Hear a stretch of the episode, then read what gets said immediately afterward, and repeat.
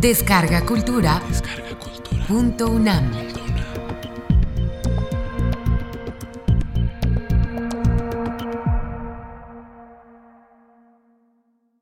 La riqueza de la literatura náhuatl. Curso impartido por el doctor Miguel León Portilla durante el mes de agosto de 2014 en la sala Carlos Chávez del Centro Cultural Universitario, dentro del programa grandesmaestros.unam. Módulo 2. Las expresiones literarias en náhuatl y en maya. Primera parte. Vamos a recapitular brevemente de aquello que hablamos en la conferencia anterior.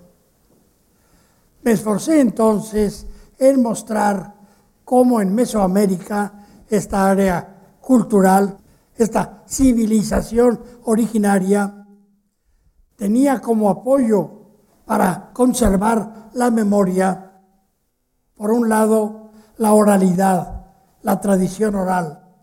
Están aquí presentes Posiblemente algunos sepan 20 canciones o 20 oraciones, otros no saben ninguna. Entonces ya nos parece raro esto de que la oralidad sea un vehículo portador de ideas, pero es, sí existe en los pueblos antiguos. Tenían escrituras, digo escrituras porque aunque la escritura nació entre los olmecas, allá más o menos en el territorio que colinda Tabasco con Veracruz. Esa área se expande y sale la escritura maya muy desarrollada, la escritura de Monte Albán, la escritura mixteca, la escritura de los pueblos de la región central, sobre todo nahuas, en menor grado otomíes, purépechas. Los frailes dicen que esa escritura tiene libros de pinturas con caracteres. Y así es. Yo le llamo pictoglífica. Glifo son los caracteres, como los glifos chinos, como los glifos de la escritura egipcia. Y al decir glifos son signos complejos que tienen muchas veces varios elementos y forman un cartucho, como ocurre con la escritura egipcia o como ocurre también con la escritura china. En general, todos los sistemas de escritura podríamos decir que tienen una cierta semejanza, no en la estilística, pero sí en las ideas que llevaron a ella. ¿Por qué? Porque todos somos humanos. Es decir, la escritura, ya lo dijimos, por ejemplo, el alfabeto entre los egipcios, comienza la Aleph, es la cabeza de un buey al revés, como una B con los cuernos, luego los griegos le dan la vuelta y es la alfa. Y aquí es de atl, del vocablo atl, que es agua, y de ahí se deriva, allá es buey y aquí es agua, atl, el signo del agua. Entonces, es semejante, digamos, estructuralmente, no en la práctica, digamos, de los dibujos. Entonces, a través de la oralidad, y el apoyo de una escritura, ha llegado a nosotros una rica literatura mesoamericana. Publiqué yo hará cinco años con un norteamericano, Earl Shorris, que ha muerto, que era un hombre de veras, un hombre filantrópico que trabajaba para ayudar realmente. Publiqué un libro que salió en inglés y también en español. En español se titula Antigua y nueva palabra, testimonios de la escritura desde los tiempos más remotos hasta el presente. Y es un libro al que niegue o dude que haya escritura en Mesoamérica de 700 páginas. Le doy en la cabeza a ese señor para que se acuerde que sí hay. Ríanse. Entonces, les voy a dar los géneros de textos que tenemos y les voy a decir en dónde están. Había un historiador mexicano de cierta fama, Mariano Cuevas. Yo una vez le pregunté, ¿y de veras usted que sabe? Era yo muy joven. Todos somos a veces jóvenes, ¿no? Yo sigo siendo joven con mucha juventud acumulada. Y le pregunté, ¿en sus investigaciones se ha topado con documentos en náhuatl? Me dijo, no, algún papelucho por ahí. Pobrecito, ¿eh? Hay miles de documentos en náhuatl, miles, miles. Entonces, vamos a ver, tenemos documentos que reflejan lo que se dice un pensamiento mítico, es decir, relatos primordiales, que son, por ejemplo, les voy a leer luego, la de los soles cosmogónicos que han existido y que esos relatos fueron difundidos mucho en el ámbito náhuatl y también en el ámbito de las lenguas mayenses. Tenemos también allí dentro otros textos que son, por ejemplo, el manuscrito de 1548, es decir, un sabio que dice, aquí en el año, en náhuatl, 1548, transcribo esto de un códice. Y luego dice, Iskatki, he aquí la cosa, Nikan, Nikan, ni Manye, ahí sigue con esto. Es la lectura de un códice. También les puedo decir que tenemos otros textos, también como por ejemplo los rituales. Les voy a leer un texto y voy a sacar una página de un códice con pinturas y caracteres y verán qué extraordinaria semejanza. Eso es lo más antiguo. Luego vienen las palabras, tlactoli, los discursos. Tenemos los que se llaman huehue tlactoli, la antigua palabra que transmite la sabiduría. De los otros textos que mencioné, parte los hemos publicado en el Instituto de Investigaciones Históricas. Ahora esos textos están agotados, pero vamos a hacer otra edición. De los Huevotlactoli, antigua palabra, los discursos de los sabios, los consejos a las hijas, los discursos del gobernante, lo que le decían al gobernante, que no estaría de más que se lo dijéramos al que sale electo, decirle, te ha escogido el Señor nuestro, el dador de la vida, el que es como la noche y el viento, con nuestra palabra, los que queremos que tú nos gobiernes. Pero si no gobiernas bien, piensa esto, tenemos el palo y la piedra y te lo vamos a dar. ¿Eh? No estaría de más que les dijéramos a los que nos gobiernan eso. No creas que tú que vienes a enriquecerte, que generalmente es lo único que te interesa. Vienes a servirnos, como dijo José María Morelos, soy el siervo de la nación. Entonces, todos estos discursos, vamos a dar ejemplos, y de esto sí les puedo decir que los pueden ustedes conseguir. Hay varias colecciones, los discursos que recogió hacia 1533 Fray Andrés de Olmos, esos están publicados por el Instituto de Investigaciones Históricas y los pueden conseguir. Y ya saben que los estudiantes o maestros les dan 50% de descuento. No, no, no son caros. Los libros de la UNAM no son caros. O la otra colección magnífica que publicó muchas veces ya el Fondo de Cultura. La primera edición se hizo cuando el quinto centenario y la segunda apareció un poco después. La primera tiene facsimilar el manuscrito y la segunda también, pero esa fue de 500, no, 650 mil ejemplares y volaron. Ahí pueden buscarlos. Estos gobernatoli, unos están en la Biblioteca Nacional de París. Los manuscritos mexicanos a los que aludí en la ocasión anterior que reunió un francés que vino aquí, que se apellidaba Alexis Aubin. Y este señor Aubin los metió en su maleta, dio cualquier dinero para que se los vendieran, y los revolvió para que no se los fueran a quitar en la aduana, y se los llevó a Francia. Actualmente están en la Biblioteca Nacional de Francia, en París, manuscrits mexicanos. Mal que mal los tiene bien conservados. Yo a veces les digo a mis alumnos, hay muchísimos documentos valiosísimos mexicanos en Francia, en Italia, en España, en el Vaticano, en Estados Unidos. Y en México también hay, pero se han ido muchos fuera. Qué desgracia, sí, qué desgracia. Pero hijo mío, si se hubieran quedado, a lo mejor no existirían, porque no los cuidaban. Entonces, más vale que se conserven en algún lado. Entonces, hablo de los huehuetlatoli, la antigua palabra. Hay tres colecciones, ya mencioné, publicamos una, en, bueno, las dos en el instituto y en esta otra del Fondo de Cultura. Ahí está la sabiduría que les diga el maestro, conoce a una señora mayor del pueblo de Santana, Tlacotenco, de donde él es, en la delegación de Milpalta, y esa señora, ¿qué? ¿Qué sabe? Sabe muchísimo el náhuatl y además conoce perfectamente esos huehuetlastoli, es decir, la, la palabra de los ancianos. Se mantiene viva.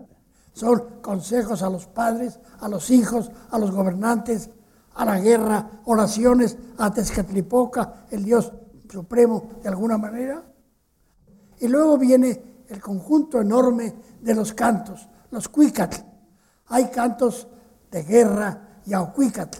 Hay cantos floridos, xochicuicatl. Hay cantos de tiempo de primavera, chopancuicatl. Hay cantos, digamos, de reflexión profunda, ignocuicatl. Hay cantos de cosquilleo, medio sexuales, cuecuescuicatl. Hay cantos religiosos, teocuicatl.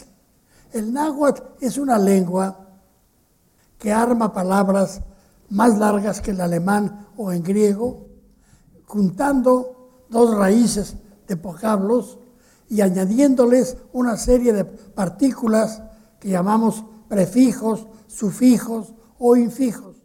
Voy a dar un ejemplo. Neyol melagualistli. Melaguac es recto, llano, correcto. Melagualistli, acción de enderezar, de rectificar. Yol, el corazón, ne, la gente. Ne yol listi es la acción de enderezar el corazón de la gente. Parte de la educación. Qué hermoso concepto. En español tenemos relativamente pocas palabras compuestas, como anteojos, paraguas, pero no hay muchas. En alemán hay muchas. En griego, cantidad. Decimos teléfono, ¿verdad? Etnografía, zoología. Son palabras compuestas. Son, animal, zoología, logía de logos, saber, pensamiento acerca de los animales. Tenemos entonces una gama enorme de cantares. Aquí en la Biblioteca Nacional, que está aquí en la sede de nuestra Casa Magna, está un libro importantísimo que acabamos de publicar en tres tomos en el Instituto de Investigaciones Históricas. Todavía se puede conseguir fácilmente y allí está uno de los manuscritos de la lengua en náhuatl con los cantos. Hay otro en la biblioteca de la Universidad de Texas en Austin. Y luego, de la época colonial, hay muchísimo, pero antes diré textos de sentido histórico. Tenemos los anales de la nación mexicana, que incluyen un relato de la conquista. Están en Francia. Tenemos toda la obra monumental de Fray Bernardino de Sagún, que fue un fraile que llegó a México en 1529, solamente 10 años después de que llegara Hernán Cortés, que trabajó en el colegio de Santa Cruz de Tlatelolco y que reunió miles de folios de hojas grandes con textos en náhuatl, históricos, religiosos, un tesoro. Creo que les dije la vez anterior que a moción nuestra y se han sumado de varios países, queremos que la UNESCO declare que toda la obra de Sagún es memoria del mundo. ¿Por qué? Porque es un tesoro del mundo.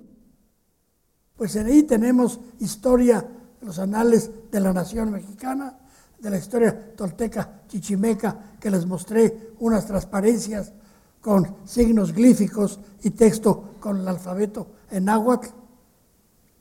Tenemos además los anales de Cuautitlán, importantísimos, Es una especie de historia universal de los pueblos náhuatl, escrita por dos discípulos de Sagún, con testimonios también sobre Cuautitlán, dado que la UNAM tiene una FES, Facultad de Estudios Superiores, en Cuautitlán, allí tienen un tesoro.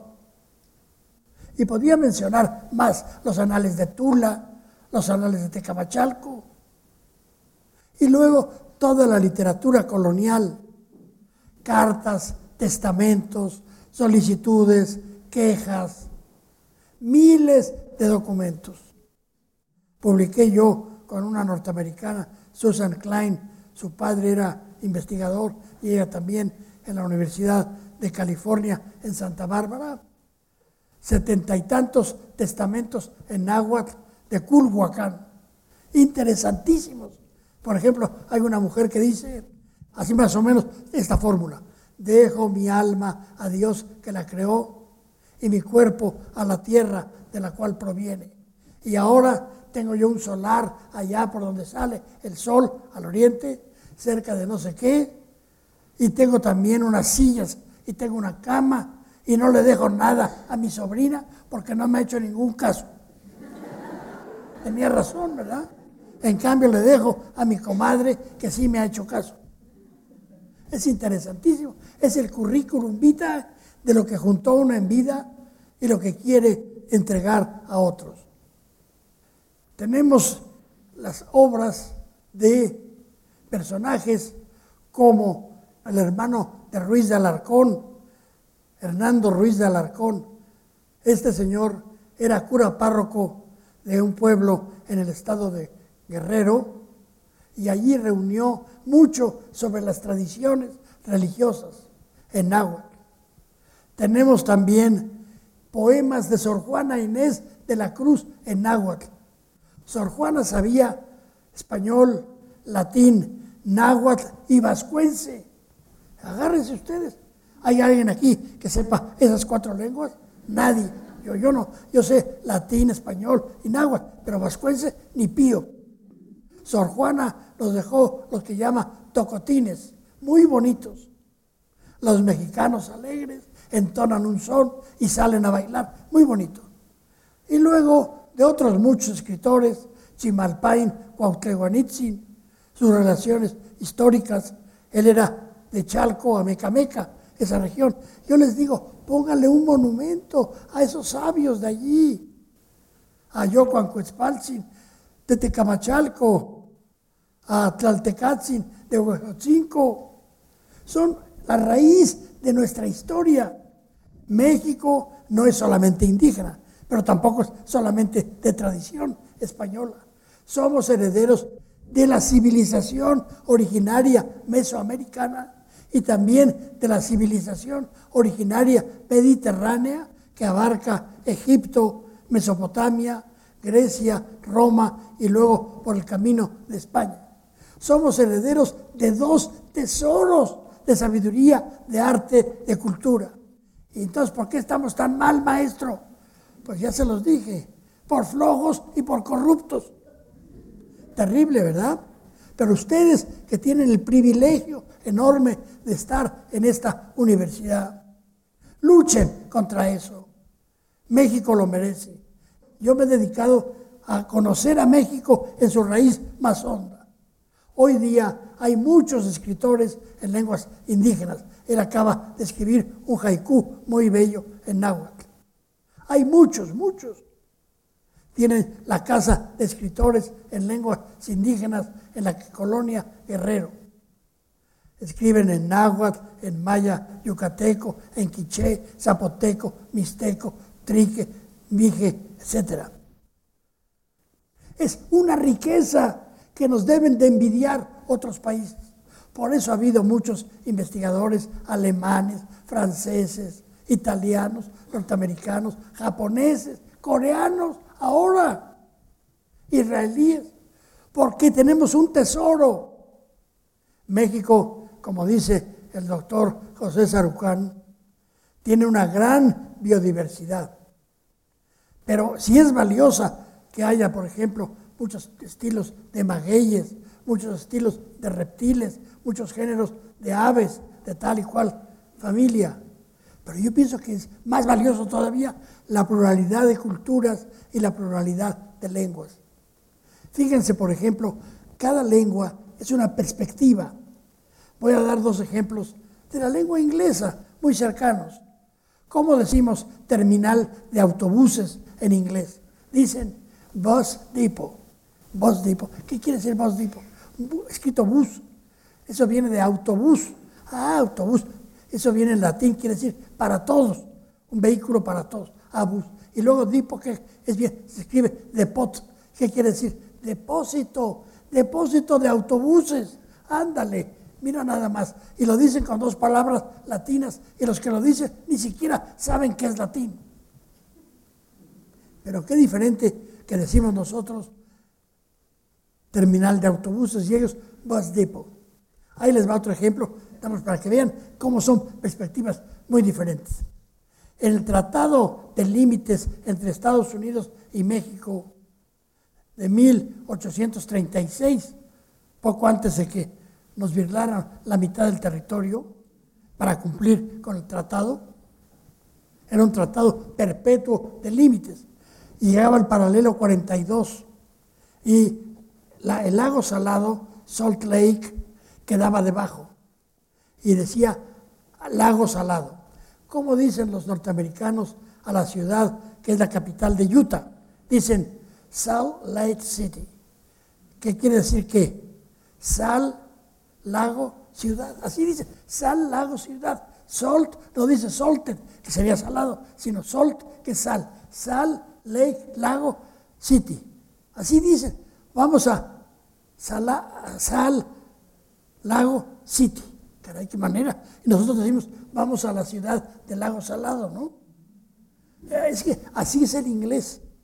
Por eso cuando en Estados Unidos quieren poner a un lugar, así por ejemplo un rancho, entonces le ponen Árbol Bonito Ranch. Figúrense nada más, yo ingenuamente al principio, cuando estuve allí, creí que porque no sabían inglés. No, es que quiere que suene como inglés. Es otra manera de ver el mundo. Y si vamos al alemán, los alemanes dicen 21, 1 y 20, 22, 2 y 20. Como que uno pensaría que era mejor decir 22, ¿verdad? ellos piensan al revés. Cada quien piensa como puede. Ahora imagínense las lenguas mesoamericanas tan diferentes, son de troncos lingüísticos distintos. El náhuatl tiene un sistema vigesimal. Decimos C, O, M, Y, Nahui, Macuili, 1, 2, 4, 5. Cuando llegamos a 10, decimos Matlacti. Otra vez Matlacti, C, Matlacti 1. Y cuando llegamos a 20, decimos Sempoali, una cuenta. Sempoali. 40, Ompoali, dos cuentas. 60, Yeipoali, tres cuentas. Naupoali, 80. Macuilpoali, 100. Cuando llegamos a 400, decimos Sontli, C Sontli. Si queremos decir 800, Omet Sontli. Si queremos decir 8000, decimos C Chiquipili. Si queremos decir 16000, Omet Chiquipili. Es un sistema vigesimal, base 20, como muchas computadoras. Dicho esto, entramos en materia. Si ustedes quisieran que les diera yo a conocer la riqueza de la literatura náhuatl, les pediría que se quedaran hasta el día primero de enero del año 2022 y probablemente no acabaríamos. Mesoamérica, como la cultura de la India o como la cultura que prevalece en Japón y en China, piensa que ha habido varias edades cósmicas y que nosotros vivimos en la quinta edad, la del sol de movimiento Nahui Olin, cuatro movimientos, porque los signos calendáricos se dicen del 1 al 20, pero no se dice cuatro movimientos, sino cuatro movimientos. Es como nosotros no decimos sábados 17, sino sábado 17. El maestro les va a leer en náhuatl un texto que es la lectura y luego la traducción. Inintonatiu nawi ehekatl y toca. Iniki ininik ospa onokka yekatoske ipan lintonatiu katka. Au inik poliuski yekatohke osomatsin, mokuepke. In inkal in inkwau mochikatokok. Au in intonatiusan no yekatokok. Au in kikuaya matlakomome kowatl in intonacayo katka. Ahora les va a leer la traducción y van a ver cómo se parece mucho a lo que estamos viendo. Este sol tiene por nombre calendárico el de cuatro vientos. Están soplando ahí el viento. Estos, que en segundo lugar habitaron en, en este mundo, fueron llevados por el viento al tiempo del sol cuatro vientos y perecieron. Fueron arrebatados por el viento, se volvieron monos. Y lo comían era nuestro sustento, lo que con nombre calendárico se dice siete grama. Sus casas, sus árboles, todo fue arrebatado por el viento, y este sol fue también llevado por el viento. Y lo que comían era nuestro sustento, lo que se nombra con el signo calendárico doce serpiente. El tiempo en que estuvieron viviendo fue 364 años. Así perecieron en un solo día llevados por el viento, en el signo cuatro viento, perecieron. Si ustedes ven el llamado calendario azteca, verán en el centro la imagen del dios solar y luego tiene cuatro cuadretes, cada uno con cada una de las edades que curiosamente corresponden a los cuatro elementos. El primero, sol de tierra, el segundo de viento, el tercero de agua, pero de fuego, y el cuarto de agua normal. A los frailes les interesó porque pensó que era la tradición del diluvio universal. Entonces, en el cuarto destrucción del mundo, los seres humanos pues no existían. En, según los mayas, en el Popol Vuh, dice que los dioses primero hicieron hombres de madera y que eran tontísimos. Luego hicieron hombres de barro, se deshacían, hasta que hicieron hombres de maíz y esos alabaron ya a los dioses. Los dioses necesitan a los hombres para que les den su energía y puedan existir. Y hasta el final, después de la destrucción de estos soles, viene que se reúnen los dioses en Teotihuacán, otro texto bellísimo. Y allí reunidos, me acuerdo que dice, Mocentlalique inteteo, ompa inteotihuaca, oquitoje, akin tonatiu yes, akin metzli yes. Se reunieron los dioses allá en Teotihuacán y dijeron, ¿quién quiere convertirse en el sol? ¿Quién quiere convertirse en la luna? Y entonces llegaron Nanahuatzin, que era Quetzalcóatl, y Tegucistecat, un dios arrogante, muy bien vestido, y prendieron un fogón, el fogón divino, y dieron vueltas danzando y dijeron, ya es el tiempo de que te arrojes tú, Tecayehuatzin, para convertirte en sol. Todo esto está en náhuatl. Entonces Tanahuatzin dio vueltas y se rajó. Dice, ahí está muy caliente. Y entonces el otro, a ver tú, Tanahuatzin, bubosillo, échate. Se echó. Y se convirtió en el sol. Y el otro avergonzado ya se echó también, pero pues nomás fue la luna. Y ahí estaban los dos cuerpos celestes. Y resulta que no se movían. Hasta que un Dios dijo, si no se mueven se va a quemar la tierra con tal sol todo el tiempo calentando. Entonces cogió un conejo y le pegó a la luna y ya se quitó. Si ustedes lo ven en una noche que se ve la luna llena, verán que hay un conejo ahí. Conejo, se ve muy bien. Los astronautas seguramente estaban ciegos y no lo vieron bien. Parece un conejo. Y entonces ya el sol caminó y la luna caminó. Es la recreación del sol y entonces es el sol de movimiento. Su glifo es precioso, el glifo es dos barras cruzadas. Es la vida. El doctor Atl tenía una novia o compañera a la cual le puso Nahuioli. Aquí tienen una página del llamado Códice Borgia. Pero maestro, ¿por qué le ponen esos nombrecitos? Porque resulta que este códice, quién sabe cómo lo adquirió el cardenal Stefano Borgia, italiano. Los Borgia originalmente eran de Valencia, en España, pero había una rama italiana. Y este cardenal no era de los malos Borgia, no, no. Y este señor tenía una colección de antigüedades. Y un día va saliendo de su casa y ve que los hijos del portero llevan unos papeles antiguos y los van a, y el niño chiquito atrás con una tea lo va quemando. Jesús, es el códice. Por eso la última página está quemada y lo salvó. Esta página, fíjense ustedes que tiene como marco esto, las aves. Son aves, los antropólogos les llaman las, no les llaman aves, sino volátiles. ¿Por qué les llaman volátiles? Porque hay una mariposa y la mariposa no es ave. Entonces son los volátiles de la noche y del día, sobre todo de la noche. Son los nueve volátiles, 1, 2, 3, 4, 5, 6, 7, 8, 9. 9. Son las nueve horas de la noche. ¿Y qué hay en el centro? Tienen ustedes la luna aquí arriba, quiere decir que es de noche. Luego tienen aquí sentado al dios solar. Abajo dice el signo del Olin, Nagu y Olin, cuatro puntos.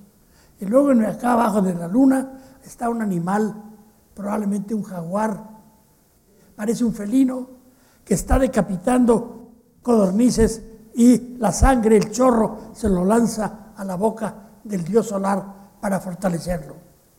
Son los rituales del sol, del día y de la noche. Le voy a pedir al maestro que nos lea un texto en náhuatl que describe admirablemente esto. Inkenin coltiloya intonatiu in semilhuitl in seyowal, y momostlae inik hualquiza tonatiu, tlascotonaloya iguan tlemacoya, au inik tlascotonaloya quiquechcotonaya in solin, conilla huiliaya in tonatiu iguan quitlaspaloaya, quistoaya, o quisaco in tonatiu in totonametl, xuspiltontli, in cuautlenauitl, au ken onotlatocas, ken semilhuitis, cuix itla ipan mochiwas in icuitlapil, in iatlapal, con il guiaya, maximotequitili, maximotlacotili, totecuyoe, au inin momostlae in ihcuac cualquiza tonatiu mistowaya. Por favor, la traducción cómo servían al sol a diversas horas del día y la noche. Cada día al salir el sol era hecho sacrificio de codornices y ofrecimientos de incienso. Y así se sacrificaban a las codornices. Les cortaban el cuello, las levantaban en ofrenda al sol, lo saludaban, le decían, ha salido el sol, el que hace el calor, el niño precioso, águila que asciende, ¿cómo seguirá su camino? ¿Cómo hará el día? ¿Acaso algo sucederá en nosotros? ¿Su cola, su ala? Su cola, su ala es lo que se llama un difracismo, o sea, la juxtaposición de dos palabras que evocan una tercera. La cola y el ala es el pueblo común. La cola porque está en la cola y el ala porque trata de volar. Dígnate hacer su oficio y cumplir con tu misión, Señor nuestro. Y esto se decía cada día cuando salía el sol. Su fiesta se hacía en el signo cuatro movimiento. Ahí está abajo el signo cuatro movimiento. Bueno, así es la lectura de esta página. Realmente ahí están los signos de los días, los glifos del día, el glifo de la luna, en fin. Este códice es de una finura extraordinaria. Y como hay otros cinco códices emparentados con este, se llaman códices del grupo Borgia. Yo publiqué uno que se llama Feyerbari Mayer, porque lo tuvo un húngaro que se apellidaba Feyerbari y fue a parar al Museo Público de Liverpool, en Inglaterra, y hemos publicado en la revista Arqueología Mexicana que les recomiendo si esto les interesa. Yo supongo que sí les interesa, puesto que han venido aquí poder tener reproducciones digitalizadas prácticamente por menos de lo que cuesta ir al cine, yo los compraría. Podía dar una charla totalmente larga sobre esta página. Viene de otro códice que se llama el Códice Borbónico. ¿Y por qué? Porque está en el Palacio Bourbon en París. ¿Se acuerdan ustedes que los franceses, la dinastía de los Borbones, y que cuando terminó la dinastía de los Austrias en España, de la Casa de Austria, entonces vinieron los de los Borbones, los actuales, el príncipe este, Felipe VI, es Borbón, se llama Felipe Borbón de Grecia, porque su madre, la reina Sofía, era griega, o es griega.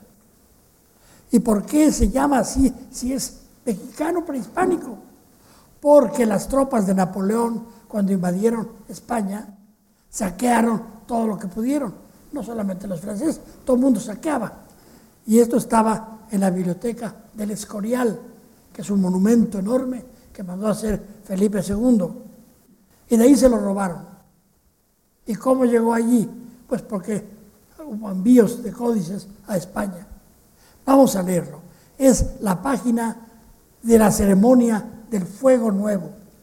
Cada 52 años se encendía un nuevo fuego. 52 años es una atadura de años. Siu molpili, siu siwit moilpilia, se se juntan. Y 52 años, cuando llegaba a esa edad, se consideraba ya viejo. Hoy todavía no, ¿verdad? Pero en aquella época sí. Y a ese le permitían tomar todo el pulquito que quisiera. Figúrense si yo hubiera vivido, yo creo que me hubiera ahogado de pulque, porque al llegar a 88 me habían dado barricas enormes.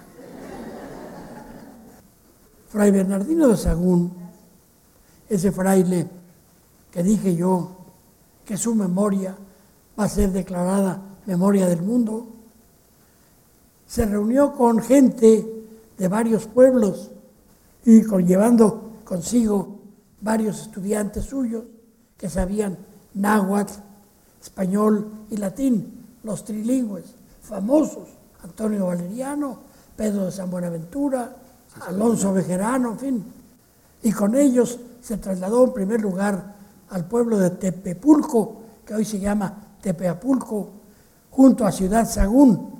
¡Qué casualidad! Bueno, no es casualidad, es que el director del Banco de México, que se llamaba don Rodrigo Gómez, que tenía ciertos conocimientos de la historia, creó en Ciudad Sagún un centro fabril, quiero decir, de industrias. Fabricaban carros de ferrocarril, creo que todavía fabrican, fabricaban coches este, Renault, fabricaban máquinas de coser. Luego decayó por políticas, creo que ahora está otra vez ya en actividad y le puso Ciudad Sagún porque estaba cerca del sitio donde empezó a trabajar Sagún. Si yo fuera del Departamento de Turismo del Estado de Hidalgo, les diría, vayan a Tepapulco. Y aunque no soy agente de turismo, les digo, vayan este fin de semana o cuando puedan. Van a ver un pueblo mediano que tiene una caja de agua frente al convento franciscano la caja de agua es una construcción.